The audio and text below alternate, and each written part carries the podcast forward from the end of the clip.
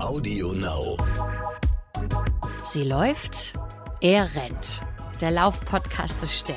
Mit Alexandra Kraft. Man ahnt, dass da ein ganz, ganz großes Potenzial darin steckt. Man sagt, das ist ein eigenes Organ, das müssen wir neu betrachten. Das passiert jetzt gerade. Und mit Mike Kleiss. Oder ist es so, dass wir da uns auch in etwas reinschrauben, was ich gerne als Champagner- und Luxusproblem beschreibe? Lieber Alex, ich habe ein bisschen Angst vor dieser Folge, denn es ist auch eine Folge, die mir schon mal Angst gemacht hat, ein wenig, als es um das Mikrobiom ging. Und ähm, als Mikrobiom bezeichnet man die Gesamtheit aller Mikroorganismen, also Bakterien, Viren, Pilze und so weiter, die ein, ähm, äh, erklär es mal, was ist ein Makroorganismus? Ein kleiner, ein, ein, ein, also das Mikro, also erstmal hallo, jetzt erstmal guten Morgen. Also ich, ja, ja, ich wollte schon, ich wollte schon auch stammel schon vor mich her gleich zu Beginn. Ja, ich wollte schon auch guten Morgen sagen, aber ich, ich, ich wollte dich da einmal noch mal mit reinholen, weil ich, weil ich so fasziniert bin immer noch von diesem Mikrobiom. Okay, und was, jetzt habe ich die Frage vergessen. Makro. Was, was, was ist ähm, ein Makroorganismus? Der besiedelt äh. Mensch, Tier, Pflanzen und so weiter. Also ähm, ja, genau. Das ist ein, ein Makroorganismus. Mensch, Tier, Pflanzen, alles dieses. Das ist ein Makroorganismus.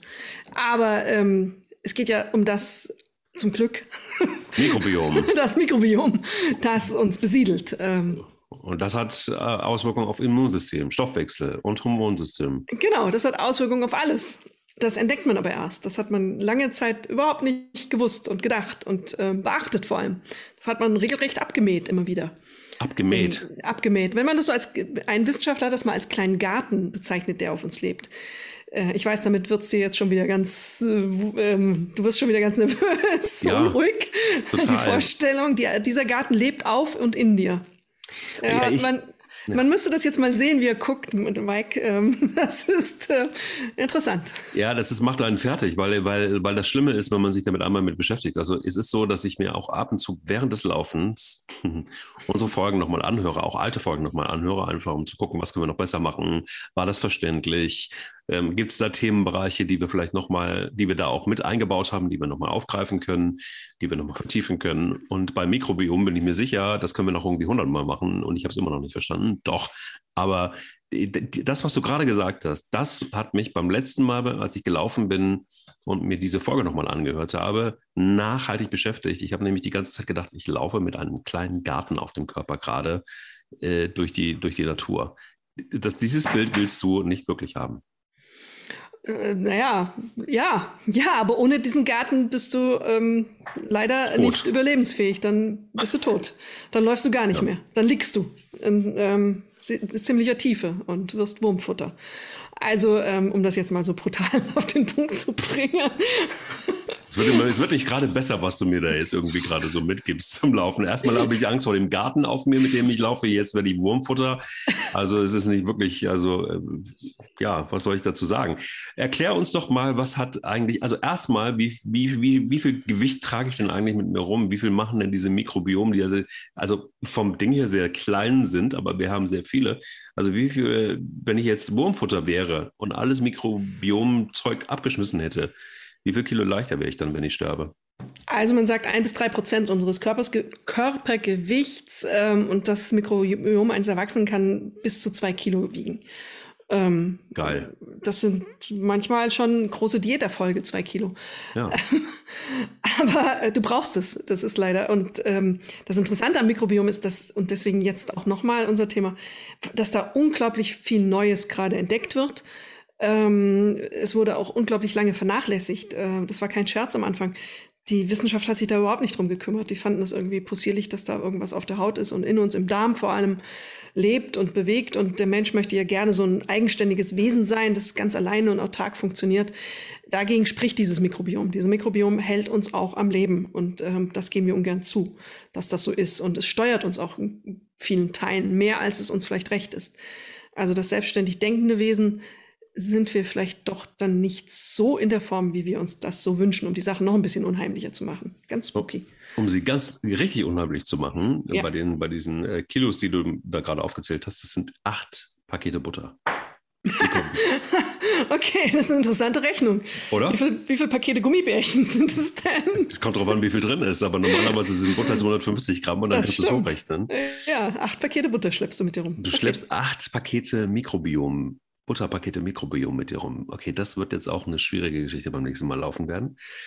Was hat aber das Mikrobiom mit dem Laufen zu tun?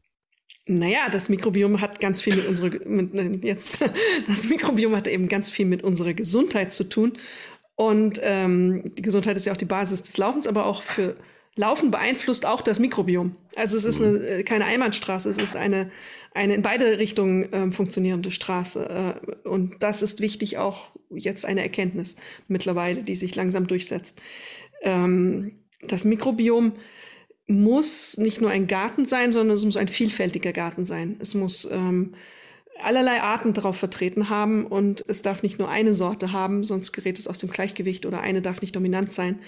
Und ähm, man hat ähm, zum Beispiel beim Boston Marathon hat mal ein Wissenschaftler Stuhlproben gesammelt. Es tut mir leid, das jetzt auch noch sagen zu müssen, um dich endlich zu gruseln heute Morgen ähm, und hat sich angeschaut, ähm, was ist eigentlich ähm, in den Stuhlproben zu finden von diesen Läufern, die extrem trainiert sind, ja auch in der Regel.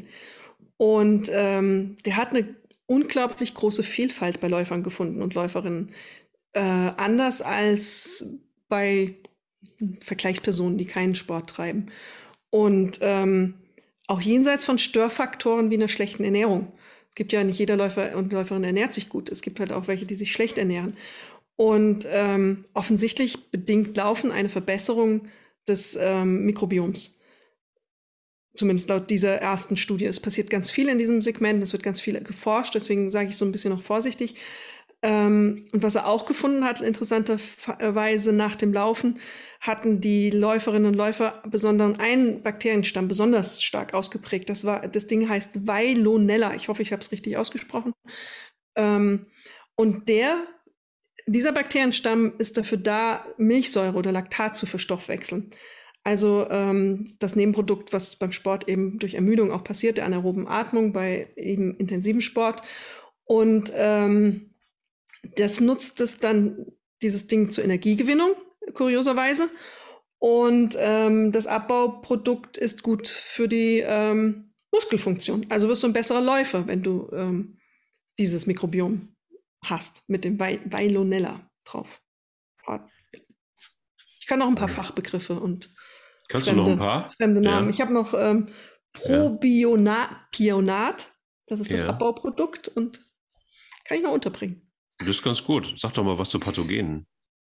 Pathogene? Damit hast du mich jetzt auf irgendeinem falschen Fuß erwischt. Was willst du zu Pathogenen? Ja, ähm, ähm, ähm, die siedern sich vor allen Dingen dann an, wenn das Mikrobiom aus dem Gleichgewicht gebracht ist. Und das Mikrobiom aus dem Gleichgewicht zu bringen, das äh, kann relativ einfach funktionieren, wenn man äh, zum Beispiel Antibiotika nimmt. Absolut. Die, die ähm, sind äh, tatsächlich jetzt äh, Fluch und Segen zugleich, denn sie sollen ja letztendlich einfach auch den Körper wieder fit machen. Allerdings ähm, töten sie eben einfach auch nicht nur die krankmachenden Bakterien ab, sondern sie töten auch die guten, in Anführungsstrichen, Bakterien ab. Und ähm, ja, also wie, also auch bei vielen äh, Erkrankungen, Adipositas zum Beispiel, da wären wir ähm, angelangt wieder bei unserem Thema. Diabetes und aber auch entzündlichen Darmerkrankungen kann man das beobachten. Und äh, solche Erkrankungen können dann auf eine Störung des Mikrobioms folgen, können aber auch selbst äh, der Auslöser dafür sein. Also es ist äh, zumindest das, was ich so ein bisschen nachgelesen habe in der Vorbereitung auf die Folge, ähm, ist das Thema Antibiotika ein großes, wenn es um das Thema äh, Mikrobiom geht. Das ist ein riesiges Thema und auch, was du jetzt gesagt hast, all diese Krankheiten, die du aufgelistet hast, die durch ein schlechtes Mikrobiom ausgelöst werden. Da auch wird die, ist der Erkenntnisgewinn der letzten Jahre enorm. Also man sagt mittlerweile, dass ein Großteil entzündlicher Erkrankungen, ähm, MS sogar, ausgelöst sein könnten oder zumindest verschlechtert sein könnten durch ähm, ein, ein schlechtes, aus dem Gleichgewicht geratenes Mikrobiom. Ähm, man sagt das auch über Parkinson. Äh, es gibt auch ähm, Studien, dass sich eben Krankheiten verlangsamen lassen, die entzündlicher Art sind, wie Darmkrankheiten, äh, durch eine, äh, eine bessere Zusammensetzung des Mikrobioms. Und ähm, Antibiotika spielen da eine riesige Rolle. in zweierlei Beziehungen. Also wir haben es einmal, dass wir es nehmen, wenn wir die klassische Mandelentzündung haben, äh, die nicht weggeht, zum Beispiel oder bei Kindern gerne bei Scharlach gegeben wird. Aber wir nehmen es einfach übermäßig. Und jedes Mal, wenn wir es nehmen, mäht es diesen wunderschönen Rasen ab und tötet viele gute Bakterien. Und ähm, ein Mikrobiom leidet darunter langfristig. Das muss sich erholen. Das braucht Zeit, um wieder aufgepäppelt zu werden. Ich habe mit einem britischen Wissenschaftler geredet, der hat mal seinen Sohn ähm, schlecht ernähren lassen mit Fastfood monatelang, was auch schlecht eben aufs Mikrobiom wirkt. Und das braucht dann danach auch wieder Monate, um sich zu regenerieren. Der hat das richtig lange an den Stuhlproben noch gesehen. Ähm, der Sohn ist immer noch sauer auf ihn, dass er das äh, mit ihm gemacht hat. War jetzt auch nicht das netteste Experiment. Und so ist es auch bei Antibiotika. Also Mikrobiom ist nicht so, ähm, das schaltest du an und aus. Das braucht. Das ist wirklich ein Garten, das muss wachsen. Und das muss ähm, gepflegt werden. Und deswegen ist dieser übermäßige Antibiotikakonsum durch Medikamente schon mal ein Problem. Dann kommt noch dazu, dass wir eine Tierhaltung haben, in der unglaublich viele ähm, Antibiotika eingesetzt werden. Oftmals auch alleine schon in diesen großen Stellen, um nicht Krankheiten äh, überhaupt erst entstehen zu lassen. Es wird also prophylaktisch gegeben in Teilen schon.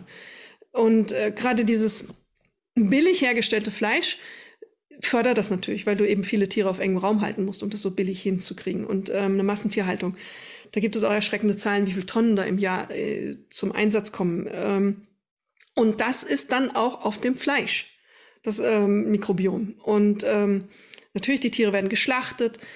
Dies Haut hat, das ist auf der Haut der Tiere, das ist im Magen-Darm-Inhalt und das kann man alles nicht abwaschen. Das wird nicht passieren. Das haftet an. Du kriegst nie ein steriles Stück Fleisch, willst du auch nicht eigentlich. Und dann haftet es eben auch diese, diese Antibiotika-Rückstände an und aber auch ein Mikrobiom, das aus dem Gleichgewicht geraten ist, das auch in der Lage ist, aus weniger Energie, äh, mehr, weniger Energiezufuhr, mehr Energie zu gewinnen. Das ist so ein bisschen ein Problem, das da entsteht. Also du isst weniger und das Tier isst weniger und wird trotzdem dick. Ähm, und deswegen nehmen auch manche Bauern gerne mal diese Antibiotikakeule und ähm, um, um, um die Tiere schneller dick zu machen. Und dann essen wir das und das stirbt nicht ab durch die Erhitzung in der Pfanne. Und wir fassen es ja auch vorher an. Und ähm, dann setzt sich das auf uns drauf. Und dann haben wir, nehmen wir eigentlich das Mikrobiom der Tiere auf, das unser Mikrobiom dann auch beeinflusst und im schlimmsten Fall aus dem Gleichgewicht bringen. Also Antibiotikareste nehmen wir auf und dieses schlecht funktionierende ähm, Energie, schnell Energie erzeugende Mikrobiom. Und dann werden wir dick und krank. Wissenschaftler und, ja. Ähm, Wissenschaftler und Forscher sagen, vergleichen das Mikrobiom so ein bisschen auch mit dem ähm, komplexen System, Ökosystem des Regenwaldes. Das heißt also, das Zusammenspiel der verschiedenen Bakterien. Ja. Man weiß auch ungefähr so viel, ungefähr so äh, über die Bakterienarten Bescheid, aber man weiß nicht, welche Funktion jede einzelne Art hat oder was sie auch zum Überleben braucht. Also das heißt, diese gesamte Forschung, hol uns da noch mal ran, ist, mhm. glaube ich, da noch relativ am Anfang, oder? Das, das ist ein, ein richtig neues Gebiet. Diese Mikrobiomforschung ist extrem äh, in, der, in der Entwicklungsphase und richtig. Ähm, man ahnt, dass da ein ganz, ganz großes Potenzial darin steckt. Man sagt, das ist ein eigenes Organ, das müssen wir neu betrachten. Das passiert jetzt gerade. Das braucht aber noch Zeit. Also man versteht, man sieht zum Beispiel, bei Übergewichtigen ist offensichtlich das Mikrobiom nicht so vielfältig wie bei Normalgewichtigen. Man sieht, wenn man eine, Steril, eine Maus steril hält und das Mikrobiom eines, also erst die Maus dick macht und ähm, dann ihr Mikrobiom abtötet, ein neues, eines dünn, einer dünnen Maus drauf gibt, ähm, dass die Maus dann auch abnimmt. Egal, das passiert dann. Ohne Diät, ohne Ernährungsumstellung. Man vermutet, dass das beim Menschen auch so ist, aber man versteht noch nicht, welche Bakterien wie miteinander interagieren. Und das macht es, wenn man sich vorstellt, dass das Billionen Bakterien und Kleinstdinge sind, die auf uns leben, ist es ja auch schwierig irgendwie zu identifizieren, XY äh, macht das und ähm, das müssen wir hier und da triggern. Ähm, die Hoffnung ist, dass man das dann irgendwann kann. Das wird durch Sequenzierung der Gene und alles vermutlich äh, genauer werden, die Analyse, aber das braucht noch. Und es ist eigentlich ein Versprechen in die Zukunft, also ähm, ganz oft mittlerweile auch, dass es Medikamente geben wird, die in diese Richtung dann eingreifen. Also ähm, Tabletten, die eben ein spezielles Mikrobiom transportieren in den Körper, das für bestimmte Krankheiten wie Parkinson, aber auch entzündliche Darmerkrankungen etc. förderlich ist. Das ist eine reine, reine Annahme im Augenblick, dass das geben wird. Kein Mensch weiß, wie es aussehen wird, aber es wird geforscht und ähm, ganz viel auch, was so Haut angeht. Ähm, Hautkrankheiten entzündlicher Art, da wird auch mit Sprays aller Art gearbeitet. Aber vermutlich wird es am Ende so sein, dass es so individuell wie ein Fingerabdruck sein wird, dass es sogar für jede einzelne Person ein eigenes Medikament geben werden muss. War das eine Konstruktion, die tragbar ist? Ja, ja kann man irgendwie. machen. Kann man machen. Ähm, also, dass das ultra kompliziert wird irgendwann noch. Ähm, das ist ein Weg, den man sieht, aber man weiß noch nicht, wie, wie, der, wie der gehen wird. Das ist, ähm, da sind wir noch weit von entfernt. Deswegen, das, ich weiß, dass du das jetzt gleich fragen wirst. Probiotika, bestimmt wirst du jetzt gleich fragen, im Supermarkt kaufen. Joghurts mit Probiotika? Nein? Ich war auf der Spur. Ich ähm, wollte aber, bevor ich jetzt tatsächlich okay. diese, diese, diese Zuckerlösung, äh, die, die, die du mir gleich entgegenschmettern wirst, ähm, wenn es um probiotische Joghurte und solche Geschichten geht, da gibt es ja so kleine Joghurte zum Schütteln, äh, die man in sich reintun kann, wo eigentlich nur Traubenzucker drin ist oder Zucker pur drin ist, was mit Pro probiotisch irgendwie wenig zu tun hat. Aber dazu gleich sehr, sehr gerne, ähm, weil dann geht es wieder um die Ernährung. Vielleicht wäre mir noch wichtig zu sagen, diese ganze Mikrobiom-Geschichte hat ja vor allen Dingen eins, nämlich oder soll vor allen Dingen eins ähm, ähm ja, beeinflussen, nämlich das Immunsystem. Darum geht es ja eigentlich. Also das heißt, ähm, inwieweit haben wir durch das Mikrobiom, durch Bakterien die Möglichkeit, unser Immunsystem etwas für oder auch gegen unser Immunsystem zu tun, was dann wiederum total ähm, Hand in Hand geht auch mit dem Laufen. Denn das äh, Laufen kann und soll das Immunsystem ja tatsächlich auch nachhaltig auch stärken und auch schützen. Insofern ist, ähm, glaube ich, einfach auch ein gutes fun funktionierendes äh, an, an, dieser Garten, lass uns auf das Bild nochmal kommen. Es ist eben wichtig, dass dieser Garten einfach aufgeräumt ist, dass er gut aussieht, dass er vielfältig ist, dass eben nicht nur Zucchini drin steht, sondern einfach auch ein paar andere Sachen. Ähm, und ähm, wie kann ich denn eben, und da können wir gleich den Bogen schließen, durch Ernährung, also von mir aus auch probiotischen Ernährungslebensmitteln, ähm, kann ich dafür einfach was tun, dass mein, meine, meine Biomstruktur ähm, ja wie soll man sagen, äh, gefestigt ist oder, oder, oder verbessert wird oder ja, sag was. Du kannst ganz viel dafür tun durch Ernährung, ähm, nur nicht mit probiotischen, sogenannten probiotischen Lebensmitteln. Dieses Geld kannst du dir sparen, die sind viel zu teuer und die enthalten irgendwelche Sachen, von denen man angeblich gesünder werden wird, nur in einer Konzentration, die im Magen schon abgetötet wird von der Magensäure und überhaupt nicht da ankommt, wo du es haben willst und in einer in einfach mal so gewählten Zusammensetzung. Kein Mensch weiß, ob das sinnvoll ist, diese Zusammensetzung. Das konnte noch keiner belegen, da gibt es keine Studien. Und das Zeug wird einfach verdaut. Also die sind tot, bis das im Darm ankommt. Und was bleibt, ist der schlechte Zucker, die Konservierungsstoffe und aller andere Quatsch, der da drin steckt. Und da sind wir an dem Punkt, ähm, wo deine Ernährung ansetzen muss. Wir, ähm, es macht keinen Sinn für dein Mikrobiom. Und das Mikrobiom ist ja auch eine Sache, die wir schon äh, seit Urzeiten in uns herumtragen. Also der Neandertaler hatte das schon und ähm, alle vor uns auch, ähm, dieses eine Mikrobiom, ein spezielles.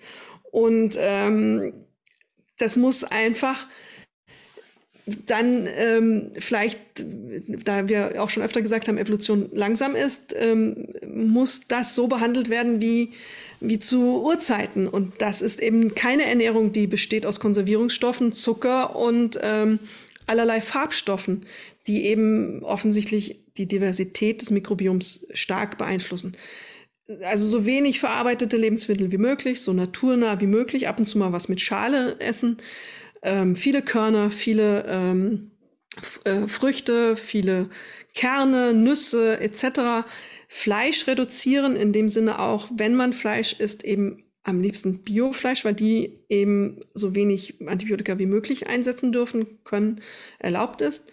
Ähm, bei, besser als probiotischen Quatsch zu kaufen, kauft euch einen Naturjoghurt ohne Geschmack, ohne Zucker, ohne alles, voll Fett sogar.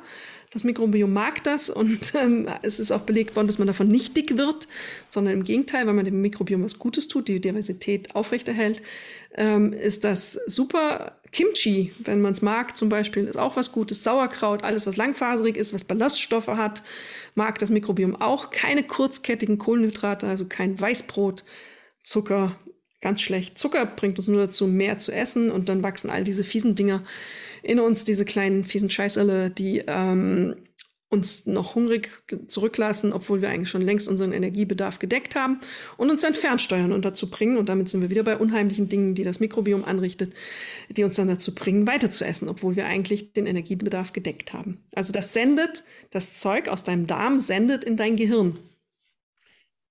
Okay, aber jetzt mal Butter bei die Fische. Es gibt sehr viele Ampullen, die man so zu sich nehmen kann. Von ja. großen Herstellern teilweise auch, ja. die dann suggerieren, ähm, ja, das macht gesund, das äh, stärkt das Immunsystem, das äh, kann auch für das Mikrobiom entscheidend sein und so weiter. Sauteuer, jeder von uns hat das bestimmt schon mal irgendwo auch in Apotheken gesehen. Da gibt es große Pakete für 50 Euro. Ähm, äh, das ist dann irgendwie die Monatspackung. Also da gibt es nun einige Hersteller, ich will jetzt nicht nur auf einen speziellen hinaus. Quatsch oder sinnvoll? Eigentlich Quatsch weil keiner genau weiß, wie die Dinge erstens wirken. Also selbst wenn sie hochdosiert jetzt aus der Apotheke kämen, es gibt ja auch Tabletten, ähm, keiner weiß genau, wie sie wirken und was sie anrichten im Körper im Augenblick. Ähm, sie sind isoliert aus einer Gruppe raus. Warum jetzt diese Gruppe? Kann sein, dass die gut sind, kann aber auch nicht sein.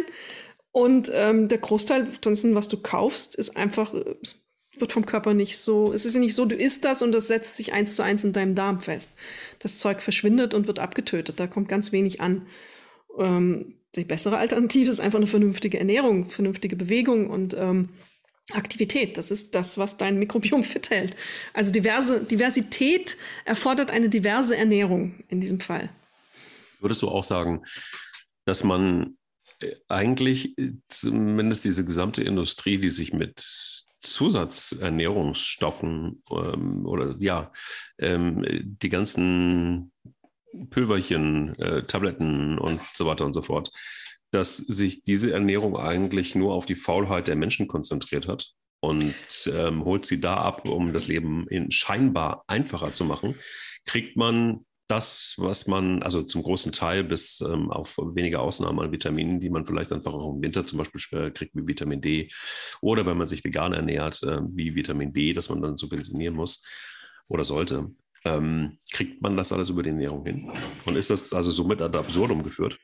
Naja, Faulheit weiß ich gar nicht, ob das ist. Es haben halt einfach, ähm, die Leute haben es verlernt, wie man sich vernünftig ernährt, auch angetrieben eben durch das Angebot im Supermarkt. Ähm, da ist immer die Frage, was war zuerst, das Angebot im Supermarkt oder die Leute, die sich schlecht ernährt haben. Äh, Faulheit deswegen vielleicht nicht unbedingt, aber es ist einfach Unwissenheit. Und ähm, weil du die Stichworte vegetarisch und vegan gesagt hast, die finde ich wichtig, weil das sind zwei Ernährungsformen, die für das Mikrobiom wohl sehr gut sind. Also vegetarisch ganz und gar schon, weil es auch ein bisschen mit Vitamin B-Zeugs ähm, eben besser versorgt, sagt man, ist ein für das Mikrobiom hervorragende Ernährungsweise, weil es eben auch kein kein Fleisch mit Antibiotika versetzt gibt. Und auch eben zu dieser, zurück zur Natur, ähm, zu natürlichen Ernährungsweisen geht. Ich glaube, es ist viel einfacher, als die Leute gerne, ähm, gerne glauben oder es den Leuten gerne glauben gemacht wird. Und natürlich ist es ein tolles Versprechen zu sagen, nimm unser Pülverchen XY, du musst nie wieder über irgendwas anderes nachdenken und dein Mikrobiom ist wieder tiptop in Ordnung. Soweit sind wir nicht. Das kann vielleicht in 20 Jahren so sein, dass es irgendwann wirklich dieses Pülverchen gibt ich glaube, das wird schwierig, weil es eben dieses individuelle Angepasste sein muss. Aber jetzt ist es einfach viel zu früh, zu Pülverchen zu greifen und auf Heilung zu hoffen. Äh, ja, das bringt meine Welt auch ein wenig ins Wanken. Also ich bin jetzt nicht der, derjenige, der den ganzen Schrank voller Mittelchen hat und Pillchen hat und Ampullen und so weiter. Ähm, gebe aber zu, dass ich das auch also dass ich zumindest affin dafür bin. Und äh, es gibt eine Geschichte, die ich gerade zu, zu mir nehme. Ähm, da wird geworben damit, dass äh, angeblich über 70 ähm, äh, Vitamine und Spurenelemente und so weiter dort vertreten sind. Äh, krass ist da, aber das kann natürlich auch ein Placebo-Effekt sein, dass ich mich deutlich fitter fühle. Das ist aber was anderes. Also Mikrobiom, was du jetzt nimmst, das sind ja Mineralstoffe. Das ist ja, kann wirken. Also da bin ich jetzt andere, da bin ich nicht so ähm, äh, ablehnend wie gegenüber dieses Probiotika-Zeugs. Ja. Also Mineralien oder Vitamine kann wirken. Vitamin C ist umstritten und das jetzt im Detail ähm, wäre das nochmal ein anderes Thema. Ich glaube, das kann wirken. Du kannst natürlich Mineralstoffe, Mikromineralien aufnehmen und auch zu, zuführen zusätzlich. Mhm. Das ist schon richtig. Das macht schon Sinn. Aber ich meine jetzt nur dieses Probiotische. Das macht im Augenblick noch nicht wirklich Sinn. Ich bin selber mal drauf reingefallen. Ähm, ich habe ähm, Neurodermitis als Kind gehabt und dann, als ich schwanger wurde, habe ich eine Studie gelesen, hey, es gibt offensichtlich ein Probiotika. Wenn man das nimmt, kriegt das Kind keinen Neurodermitis, weil Neurodermitis ist ja genetisch, vererbt sich. Und ähm, dann habe ich das genommen während der Schwangerschaft und habe mir eingebildet, das hilft. Ähm, Jahre später wurde das widerlegt. Mein Kind hat trotzdem keine Neurodermitis bekommen. Ob das jetzt an den Dingern lag, ich bezweifle es mit neuem Wissen aus heutiger Sicht. Das ist schon ein paar Jahre her, ähm, würde ich es nicht wieder nehmen wollen müssen. Schadet auch nicht. Es wird halt einfach, kostet nur. Und der Apotheker freut sich oder die Apothekerin. Ja, das ist ja so meine, also innerhalb unserer ganzen Folgen ist das immer wieder mein Lieblingsthema, nämlich was wird uns suggeriert, äh, wofür geben wir wahnsinnig viel Geld aus, was ist irgendwie scheinbar auch gelernt, aber was bringt es denn am Ende wirklich? Und bei diesen ganzen Ampullen und an äh, Shakes und an äh, Kram, was ein riesen Industriezweig ist, ähm, ist es schon auch immer wieder ganz cool, mal die Frage zu stellen, ist das denn wirklich sinnvoll? Und wenn es ums Mikrobiom geht, hm, das ist ja dann, du sagst es ja gerade eben selber, ein Bereich, der noch gar nicht so wahnsinnig äh, ja, tief erforscht ist, sondern wo man gerade also die, die Erkenntnisse sammelt und sammelt und sammelt und guckt, was man damit anfangen kann. Deshalb glaube ich, ist es auch so, dass wir jetzt auch das zweite Mal, wo wir über dieses äh, Mikrobiom sprechen, wahrscheinlich auch nochmal Aspekte schönerweise ziehen können, die wir erstens noch nicht behandelt haben und zweitens äh, vielleicht einfach noch mal so ein bisschen auch mehr Aufschluss darüber geben, was wir für uns tun können in Verbindung mit Sport und, und Immunsystem, also wie das alles zusammenhängt. Und äh, wenn wir darüber jetzt schon gesprochen haben, und du hast es gerade eben angesprochen, würde ich gerne nochmal auf einen Bereich kommen, der auch ein bisschen ein Tabuthema ist, aber der auch ja mehr und mehr in den Fokus rückt, nämlich die Darmflora und die Darmgesundheit. Und ähm, erklär doch vielleicht da nochmal aus Wissenschaftssicht, wie wichtig ist denn da das gut fun funktionierende Mikrobiom? Naja, der Darmbereich ist ja der am dichtesten mit äh, Bakterien etc. besiedelte Bereich im menschlichen Körper. Und er ist der Bereich im Inneren des Körpers, der am intensivsten, der ist im Grunde unsere, unsere, unsere Andockstation für die Außenwelt in uns. Also alle Nahrungsmittel gehen darüber. Alles, was wir aufnehmen, gehen darüber. Alles, was wir trinken, geht darüber. Und ähm, natürlich jeden Schadstoff, den wir mit aufnehmen, geht darüber. Und äh, da muss es in unserem Interesse sein, eine gute Besiedlung zu haben, die auch wie eine Art Schutzschicht dann wirkt im Darm vor eben Angreifern. Das sind einmal krankmachende ähm, Pathogene, wie du es vorhin schon gesagt hast, krankmachende Dinge, krankmachende Stoffe auch. Und wenn du einen, einen gesunden Darm hast, kann der ganz viel abwehren. Und Darmgesundheit sagt auch viel über deine insgesamte Gesundheit aus. Also wenn da etwas Entzündliches an, im Gange ist, dann spricht das in der Regel dafür, dass die Darmflora oder die, die Besiedlung eben nicht so gut ist, wie sie sein sollte, nicht so divers ist, wie sie sein sollte. Das hat dann Rückwirkungen auf dein Immunsystem, weil natürlich darüber andere äh, die Erreger besser vielleicht in deinen Körper kommen, als sie kämen, wenn du da eine gute Schutzschicht hättest. Also das ist ein äh, starker innerer Zusammenhang und wir haben mittlerweile wohl ganz gut verstanden, was uns nicht so gut tut im, im Darmbereich und im Magenbereich, vor allem im Darmbereich. Ähm, das verstehen wir wohl ganz gut. Deswegen ist es interessant, dass du nochmal diese Drinks vorhin angesprochen hast. Da ist auch ganz häufig anstelle von Zucker, nach dem Motto zuckerfrei, Süßstoffe drin. Und von Süßstoffen zum Beispiel weiß man auch, dass sie nicht gut sind fürs Darmmikrobiom. Ähm, da, die mähen die auch ein bisschen ab, die diversen ähm, Stämme, die man eigentlich offensichtlich ganz gerne haben sollte. Also reduzieren die Diversität und das ist immer schlecht. Alles, was, das weiß, darauf hat man sich, glaube ich, schon geeinigt, oder ähm, dass, wenn es die Diversität reduziert, nicht gut ist. Und dazu zählt eben Süßstoff. Und ähm, deswegen muss man auch da wieder achten drauf, was man da nimmt und was da wieder drin ist. Aber diese, diese Schutzschicht muss man auch pflegen im Darm um gesundes Immunsystem zu haben. Was sagt man das jetzt als Läufer? Gib mir doch mal so ein bisschen eine Anleitung, wenn ich, ähm, naja, nicht der bessere Läufer werden will, aber vielleicht, wenn ich so ein bisschen ein paar Parameter jetzt gerade für das kommende neue Jahr, das es schon voll im Gange ist, zweite Folge im neuen Jahr, aber ähm, wenn ich so ein bisschen ganzheitlich denken will, das heißt, will ich meine Leistung noch verbessern, will ich irgendwie, dass mein gesamtes System besser funktioniert, bestehend aus meinem Sport. Ähm, was kann ich tun, ganz konkret ähm, in Sachen Bewegung? Klar, mich weiter zu bewegen, aber was kann ich tun, damit so dieser, diese, diese Struktur äh, noch vielleicht sogar ein bisschen optimiert werden kann, damit mein Mikrobiom noch besser wird?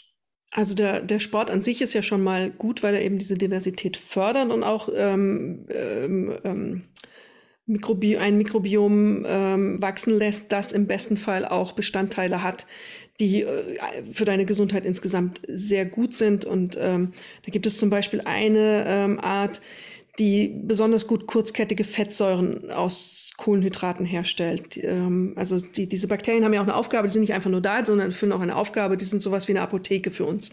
Und ähm, stellen dann auch zum Beispiel aus der Nahrung gewisse Dinge her, die unser Körper sonst so nicht herstellen könnte. Und ähm, deswegen zum Beispiel eine Art gibt es, die kurzkettige Fettsäuren aus, aus komplexen Kohlenhydraten herstellt. Und die wird besonders gerne bei Sportlern, Läufern und Läuferinnen gefunden. Also das ist ja was Gutes, ähm, weil diese kurzkettigen Gesund ähm, Fettsäuren uns gut tun. Und fitte Menschen haben die dann vermehrt. Und ähm, deswegen ist Bewegung an sich ein, ein, ein guter Schritt, ähm, um sein Mikrobiom fit zu halten. Damit tut man auch was für sein Immunsystem. Und, äh, wir haben ja auch schon darüber geredet in einer Folge vorher, dass eben das Immunsystem durch Sport auch profitiert. Und ein Bestandteil ist da sicher auch das Mikrobiom dabei. Und ähm, der zweite wichtige Argument und, und ähm, Weg, den man gehen muss, ist eben äh, diese Ernährung anpassen an, an das, was man so treibt. Und da sind die Stichworte vegetarisch, vegan äh, gute Stichworte und wichtige Stichworte, glaube ich. Das sind zwei Ernährungsformen, die ähm, dem Mikrobiom enorm helfen, wenn man sie richtig zusammensetzt, auch ähm, ohne Probleme eigentlich für Läuferinnen und Läufer. Wir haben ja auch schon mal eine Folge über vegane Ernährung im, äh, bei Läuferinnen und Läufern gemacht und haben ja auch festgestellt, es gibt mittlerweile Leistungssportler, die es machen und sagen, sie fühlen sich sehr, sehr viel besser. Ich glaube, Djokovic, der Tennisspieler, ist einer, der sich mittlerweile vegan ernährt und einige Läuferinnen. Ähm, da scheint es große Effekte zu geben und ähm, da ist bestimmt auch, oder so, so, sieht man es auch, eben das Mikrobiom ein, ein, wichtiges, ein wichtiger Profiteur. Und umso weniger Fleisch, wenn man nicht darauf verzichten kann, verstehe ich auch, muss auch nicht sein, aber umso weniger Fleisch man isst, ähm, umso besser. Und wenn man Fleisch isst, dann eben einfach gutes Fleisch. Einfach diesen Euro mehr investieren. Das Hackfleisch aus der Plastikverpackung für einen Euro irgendwas, bitte nicht. Äh, lieber darauf verzichten. Ich weiß, es ist eine Geldfrage auch, aber dann eben nur einmal im Monat ähm, das Bio-Steak. Einmal satt essen. das ist alles schön und in der Theorie finde ich es auch plausibel. Ähm, ich bin auch weit entfernt davon, nun ein Hardcore-Fleischesser äh, zu sein. Also das hat sich über die Jahre hinweg tatsächlich wirklich geändert. Ich finde es aber auch immer schwierig, weil wenn man so sagt, so ja, vegane Ernährung und vegetarische Ernährung, das ist das Nonplusultra, wenn es zum Beispiel auch darum geht. Ähm, ich meine, wir, wir, wir ernähren uns ja als, als Menschen schon auch seit sehr, sehr vielen Jahren auch von Fleisch ähm, und auch von, ja, von Fleisch, das vielleicht auch teilweise nicht so gut ist. Ich will jetzt nicht irgendwie oldschool daherreden und sagen, dass mein äh, nunmehr 95-jähriger Großonkel eigentlich im Grunde genommen sich immer von denselben Sachen ernährt hat. Dazu gehört auch Blutwurst und Leberwurst abends und dazu gehört auch ein Bier und dazu gehört auch, äh, so wie er das immer sagt, ein ordentliches Roggenbrot und ein gutes Stück Butter und ähm, Feierabend. Äh, der Mann ist halt auch 95 geworden und ähm, manchmal denke ich so oder stelle ich so die Frage für mich selber, und ich stelle sie dir jetzt auch, ist das alles so gut, was wir da so tun? Also ist das alles so gut, dass wir äh, den nächsten Biomarkt haben, äh, mit dem wir wahnsinnig viel Geld in den Rachen schmeißen und äh, glauben, dass das alles total gesund ist und dass die Dattel aus Timbuktu vielleicht, ich weiß gar nicht, ob da Datteln wachsen, ist die wirklich, ähm, ist die wirklich gesunder als die aus dem Supermarkt? Oder ist es so, dass wir da uns auch in etwas reinschrauben, was ich gerne als Champagner- und Luxusproblem beschreibe? Nein, da muss ich jetzt vehement widersprechen, auch wenn dein 95-jähriger Großonkel da ist. Schau mal, wie viele andere 95-Jährige es in dieser Kategorie gibt, die sich so ernährt haben. Nicht so viele. Es ist die Ausnahme. Es ist einfach wirklich die Ausnahme. Es gibt auch Raucher, die werden, Helmut Schmidt, weiß nicht, der wurde ja auch weit, in, glaube weit in die 90, hat seine Mentholzigaretten und Coca-Cola getrunken. Das wird dann immer gerne als Beispiel genommen für, ja, ja, das andere brauchen wir doch gar nicht. Guck mal, die werden doch auch so alt. Das sind die Ausnahmen.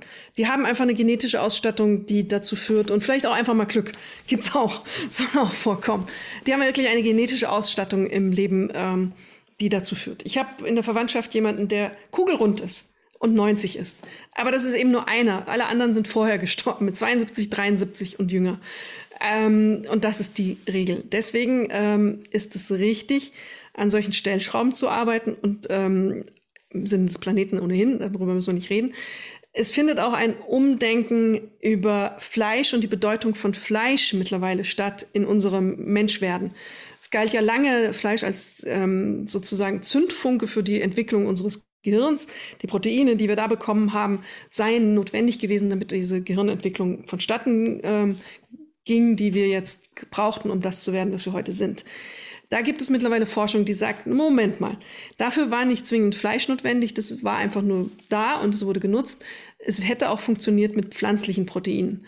Ähm, das kann ich jetzt nur jedem, der Hardcore-Fleischesser sagt und überhaupt, wir wären keine Menschen geworden ohne Fleisch, entgegenrufen, da gibt es mittlerweile massive Zweifel und auch gut belegte Zweifel. Also ähm, Proteine kann man auch aus pflanzlichen Quellen nutzen, um sein Gehirn ähm, aus der Steinzeit rauszuentwickeln zu dem, was wir heute sind. Okay, das ist ja schon mal beruhigend.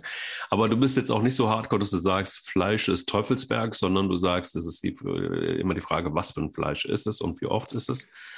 Und ähm, krass ist, und das ist mir vorhin eingefallen, als du darüber gesprochen hast, dass es um das Thema Antibiotika ging.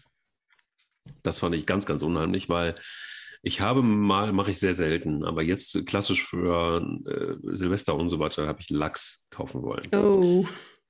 Und ähm, ja, gesund und so und Omega-3-Fettsäuren und bla bla bla bla. So, dann gehe ich in den Supermarkt und habe im ersten Supermarkt bin ich grandios gescheitert, weil einfach nirgendwo mir äh, versichert werden konnte, dass äh, das nicht voller Antibiotika ist, also nicht aus einer Kultur stammt, dieser Lachs. Und es hat sehr lange gedauert, bis ich dann endlich einen Lachs gefunden habe, der eben ein Wildlachs ist, ähm, ohne Antibiotika, auch noch gut gefangen und irgendwie so diese Parameter, die man irgendwie so erfüllen kann. Das brauchte drei, glaube ich, Supermärkte insgesamt. Und auch von den ganzen, die dort in diesem dritten Regal waren, war, gab es nur einen Wildlachs, der natürlich überproportional teuer war, natürlich. Ähm, wo ich mich auch gefragt habe, so, okay, why?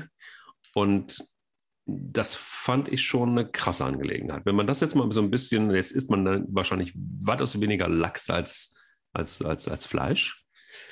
Ähm, wenn man sich darüber jetzt mal Gedanken machen würde, wie lange braucht man, bis man das richtige Stück Fleisch findet, das eben nicht so behandelt ist, das wird wahrscheinlich eine ganze Zeit lang dauern. Dann vergeht einem wahrscheinlich einfach auch die Lust an Fleisch. Die Lust muss dir gar nicht vergehen. Es ist schon richtig, was du sagst. Ich will keinem Fleisch verbieten. Es gibt Menschen, die brauchen es und die haben das Gefühl, sie brauchen es, das ist okay. Äh, aber dann reduziert es auf ein normales, kleines Maß. Weil wir haben auch, das muss man auch sagen, äh, wenn das immer so Steinzeit-Paleo-Diät und die haben alle, schmeißen immer das Steak auf, die, ähm, auf den Grill. Das ist Quatsch. Früher gab es auch nicht jeden Tag Steak. Also ähm, das war ein Jagderfolg vielleicht einmal im Monat und dann wurde sich satt gegessen, dann verdarb das, wurde das Fleisch ja schon schlecht und dann war das nicht mehr da. Es war ja nicht so, dass man jeden Tag geschlemmt hat und das Steak ähm, gegessen hat. Das ist falsch, einfach diese Annahme. Und zu deinem Lachserlebnis, das finde ich sehr interessant, weil auch du sagst ja zu Recht, du hast keinen Farmlachs gekauft, weil diese Farmlachse leben in engen Gruppen und werden auch mit Antibiotika behandelt, wie verrückt. Ich glaube, Ökotest und Warentest haben das kürzlich untersucht und nicht ein einziger Farmlachs hat irgendwie einen sehr gut bekommen. Die sind alle durchgefallen, weil irgendwas immer drin war. Und die sind vollgepumpt mit ähm, Sachen eben, die, die ich nicht essen möchte. Und die haben auch dieses gestörte Mikrobiom. Und ähm, es ist auch da absolut richtig, wieder zu sagen, äh, Fisch ist auch nicht die, die Lösung schlechthin, weil aus eben aus diesen Antibiotikagründen und wenn du Wildfanglachs hast, dann ist wieder die Frage, aus welchen Gebieten kommt es, was bedeutet das für die Population, wie ist das überfischt? Ähm, kannst du ja dann auch auf fünf andere Fischsorten noch weiter ausdünnen. Den Lachs ist ja nur eine von vielen, die dieses Problem haben. Also das ist eine sehr komplexe Zusammenhänge und eine sehr komplexe Entscheidung, deinen Lachs ähm, da auf dem Teller zu haben, führt zu allerlei anderen Dingen in der Welt. Ähm, deswegen auch da bei Fisch Omega-3-Fettsäuren kannst du auch aus anderen Dingen bekommen. Dann ist da halt ähm, Leinöl, da ist auch Omega-3-Fettsäure in großen Mengen drin. Das kann man löffelweise nehmen sogar. Ähm, ja, mach, mach ja, du, du schaust skeptisch, mache ich ab und zu so einen Löffel ähm, Leinöl. Das muss ja auch in einem gewissen Gleichgewicht, du musst es ja auch nicht überdosieren. Äh, ist ja auch nicht gut, wenn du von einem zu viel und von anderen zu wenig hast. Und ähm, auch da Vorsicht, also nicht zu viel Fisch, weil auch da die Antibiotikafrage wieder ist. Und wenn, dann guter Fisch und dann auch verantwortungsvoller Fisch. Das ist eine ähm, wichtige, wichtige Abwägung dabei. Also am Ende läuft es dann doch wieder auf vegan oder vegetarisch hinaus, wenn du eine vernünftige Entscheidung treffen willst. Ja, also ja, aber bin ich komplett bei dir und ich finde es auch schwierig. Also ich meine, es ist auch, du hast jetzt einen Punkt angesprochen, der weniger mit dem, naja, nur indirekt mit dem Mikrobiom zu tun hat, aber die Fangquoten werden Gott sei Dank ähm, je nach Fisch ähm, deutlich ja. reduziert. Ne? Und das ist jetzt auch seit 22, in dem wir uns befinden, äh, gibt es neue Regelungen teilweise auch in den verschiedenen Ländern. Und was auch gut ist, weil streckenweise guck dir den Kabeljau an, ein ja. relativ äh, äh, simpler Fisch, der aber vom Aussterben, Aussterben teilweise bedroht ist. Und ähm, das bedeutet einfach auch für gerade die nördlichen äh, Länder wie Schweden und Dänemark, ähm, da sind die Fangquoten deutlich reduziert worden. Das heißt also, da wird es schon eng. Ähm, wenn man denn gerne Fisch mag und sich äh, da auch gut ernähren will und von Wildgefangenen sowieso. Ähm, also ich glaube, es ist aber auch, das ist so mein Problem immer, wenn es ums Laufen geht und wenn es um die richtige Ernährung geht. Also sobald ich da ein bisschen tiefer einsteige, wirst du wahnsinnig. Also du, du, du kannst irgendwann, glaube ich, einfach auch, das, dann, dann habe ich manchmal auch so ein bisschen, ja, wie soll ich sagen, also ich möchte nicht, ich, ich, will nicht sagen aufgeben, aber manchmal denke ich so, okay, was soll ich denn jetzt irgendwie noch tun, um, um gesund zu bleiben und möglichst alt zu werden? Also so dieser, dann kommst du sehr schnell auch in so einen Selbstoptimierungsstrudel rein. Ähm, und wo ich mich dann auch frage, okay, und das macht mir teilweise auch Stress. Absolut, also, das ist schlecht. Wenn ich, mir, wenn ich mir dann wirklich so vornehme, so jetzt gehst du in den Supermarkt, jetzt kaufst du das ein, was auch wirklich gut ist und dann gehst du noch zum Bauern und machst du das noch und machst du jenes noch. So, und dann kommt schon wieder das rote X, so, äh, und blöderweise hast du dann aber auch schon wieder irgendwas in den Müll geschmissen und nicht auf den Kompost geschmissen. Toll. Also, es ist auch so manchmal auch so ein bisschen weltfremd, denke ich. Also, so die Grenzen sind da auch über, also gehen ineinander über. Fließend nennt man das, glaube ich, auf Deutsch. Ähm, ich finde es nicht so einfach. Ich finde, wenn es ums Mikrobiom geht, ist es auch so, dass, dass, dass ich glaube, es wäre schon ganz schön, vielleicht können wir das am Ende dieser Folge auch machen, den Menschen mal so ein bisschen was mit an die Hand zu geben, damit sie nicht so ganz lost sind. Ähm, äh, Gibt es so ganz konkrete Lebensmittel, von denen du sagen könntest, wenn die irgendwie im Haushalt da sind, und noch Bewegung dazu durchs Laufen, dann hat man schon mal ganz viel richtig gemacht. Also so, was sind die Kraftschen Top 5 Lebensmittel? Die Kraftschen Top 5 Lebensmittel bei uns im Haushalt. Ähm, also ich glaube, erstmal zu dem, was du gesagt hast, dass es ähm, dieses Gefühl der Überforderung auch gibt. Das verstehe ich, aber die hat auch damit zu tun, dass wir in einem Überfluss gelebt haben. Also wir, wir sind immer maßloser geworden. Und jetzt vom Maßlosen wieder runterzukommen, ist natürlich anstrengend. Ähm, das ist auch ein, ähm, vielleicht ist es auch übertrieben an vielen Stellen. Ähm, kann sein, aber es geht um unsere Gesundheit und die sollte uns ja das eigentlich wert sein. Das erstmal grundsätzlich. Ähm, die Kraftsche Ernährungsweisheiten, was gibt's immer bei uns im Haus? Also es gibt immer ähm, sehr gut fürs Mikrobiom sind Nüsse aller Art. Wir haben ja zentnerweise Nüsse, jetzt gerade Walnüsse wie verrückt, äh, Mandeln. Ähm, da aber ein bisschen vorsichtig, weil Mandeln im Anbau eben so unglaublich viel Wasser verbrauchen. Ähm, Cashewkerne haben wir, Erdnüsse, ähm, Paranüsse, ähm, alles. Das Davon aber von den Paranüssen nur fünf am Tag. Zwei, zwei morgens, zwei abends. Ah, okay. Da machen wir noch eins so zwischendurch vielleicht, äh, wegen der Radioaktivität. Das muss man den Leuten auch noch mal kurz sagen. Die Dinger sind mhm. radioaktiv, weil sie das aus der Erde aufnehmen. Ich strahle äh, deshalb auch schon. Du strahlst deshalb, und das haben wir ja schon in einer der früheren Folgen schreckhaft festgestellt. Absolut, da, absolut. Dass wir da eine gewisse Regulierung brauchen. Das gibt es im Hause Kraft. Ähm, was es noch? Es gibt ähm, Äpfel, zentnerweise alle Arten. Ähm, vom Bauern auf dem Markt. Also ja, ich gehe auf den Markt, das ist einfach so. Ähm, es ist auch ein Biobauer und ähm, wenn ich hier ins alte Land fahre und sehe ähm, Biobauerplantage gegen ähm, konventionelle Bauernplantage, dann sehe ich zum Beispiel, dass die, im, die, die, die, die konventionellen den Mittelstreifen komplett mit ähm, Insektiziden bearbeiten und da ist, wächst kein Grashalm zwischen den ähm, Bäumen, während der Biobauer da schon ein bisschen mehr hat. Ähm, und sich halt aber auch darum kümmern muss. Der muss es dann mähen. Verstehe ich. Aber man ahnt dann auch, was mit den Äpfeln passiert und was ja. auf den Äpfeln noch drauf ist. Das ist also im Hause. Ähm, wir haben viel Rotkraut, Sauerkraut, also solche Sachen, auch Kimchi. Stinkt zwar barbarisch und man muss so seine Sorte finden, die zu einem passt. Ähm, das haben wir extrem viel zu Hause. Was wir gar nicht zu Hause haben, ist Zucker. Ähm, und ähm, ich trinke meinen Espresso sogar mittlerweile ohne Zucker. Ähm, das ist eine Umstellung gewesen, aber man gewöhnt sich dran. Wir hatten ja über Geschmack auch mal geredet, wie der sich verändert. Das kann man, das kriegt man hin. Und was haben wir noch da? Äh, das waren jetzt vier Sachen. Ich muss noch was Fünftes sagen. Ähm, Gemüse aller Art. Also wir haben, und die Vielfalt macht es da auch. Man soll nicht immer wieder Zucchini essen, man soll auch mal rote Beete essen und ähm, Abwechslung. So viel Abwechslung wie möglich. Und wir haben, das ist meins, was ich gerne esse, ähm, Joghurt, Naturjoghurt. Einfach diesen bitteren, sauren Joghurt, Vollfett, der kommt auf alles bei uns. Vielleicht eins noch zum Thema Kimchi. Kimchi, das ist wirklich ein, ein ganz, ganz, ganz geniales Zeug. Also ja. ist natürlich, ähm, vielleicht die es nicht kennen, und ich glaube, es gibt einige, die Kimchi nicht kennen. Es ist Koreas Nationalgericht und ähm, es ist, ja, es, es gibt in Korea keine Mahlzeit, und zwar egal ob Frühstück, Mittag oder Abendessen ohne Kimchi. Das ist ähm, teilweise eine ganz krasse Geschichte. Wer jemals nach Korea äh, fliegt, der wird feststellen, dass eben schon morgens gleich zum Frühstück Kimchi und Reis gegessen wird. Und das ist deshalb hart, weil je nach, je nach Gargrad, weil das, äh, das fermentiert ja. Mhm. Das heißt also, man, der junge Kimchi, der meistens so aus Basis immer Chinakohl, Rettich, Frühlingszwiebeln, Gurken.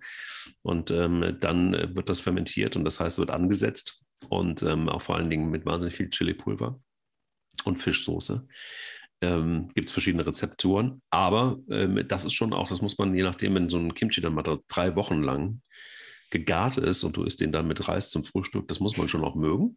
Mhm. Und ähm, je nachdem, wie viel Knoblauch und Ingwer da mit drin ist, wenn Knoblauch drin ist, dann ist das äh, eine ganz schön harte Angelegenheit. Und ich habe auch lange gesucht, bis ich jemanden gefunden hatte, der den selber macht. Denn äh, wenn ich selber mache, das, das dauert mir einfach viel, viel, viel zu lange. Das ist echt richtig aufwendig. Koreaner haben das in Tontöpfen im Winter draußen gelagert, in die Erde eingegraben und dann so garen lassen und auch teilweise dann, wenn er gefroren war, mit reingenommen und ähm, dann langsam auftauen lassen und dann von da aus äh, weiter gar, garen lassen. Und es gibt auch sogenannte Kimchi-Kühlschränke übrigens. Ich weiß nicht, ob du es wusstest. Es gibt extra für Kimchi, gibt es, haben die Koreaner extra Kimchi-Kühlschränke, sodass du dann okay. einfach auch den Gargrad bestimmen kannst. Ähm, also das ist tatsächlich eine, eine Kunst. Aber, und jetzt kommt's, es ist tatsächlich eine unfassbar gesunde Angelegenheit ähm, bestehen die eben einfach auch durch den, durch den Kohl, durch das Fermentieren, durch das Probiotische, durch die Milchsäure, die erzeugt wird, plus der, der Chili, der ja angeblich, das könntest du uns noch sagen, vielleicht einfach auch, ähm, sagt man zumindest zum Abnehmen gar nicht so schlecht ist, scharfes Essen.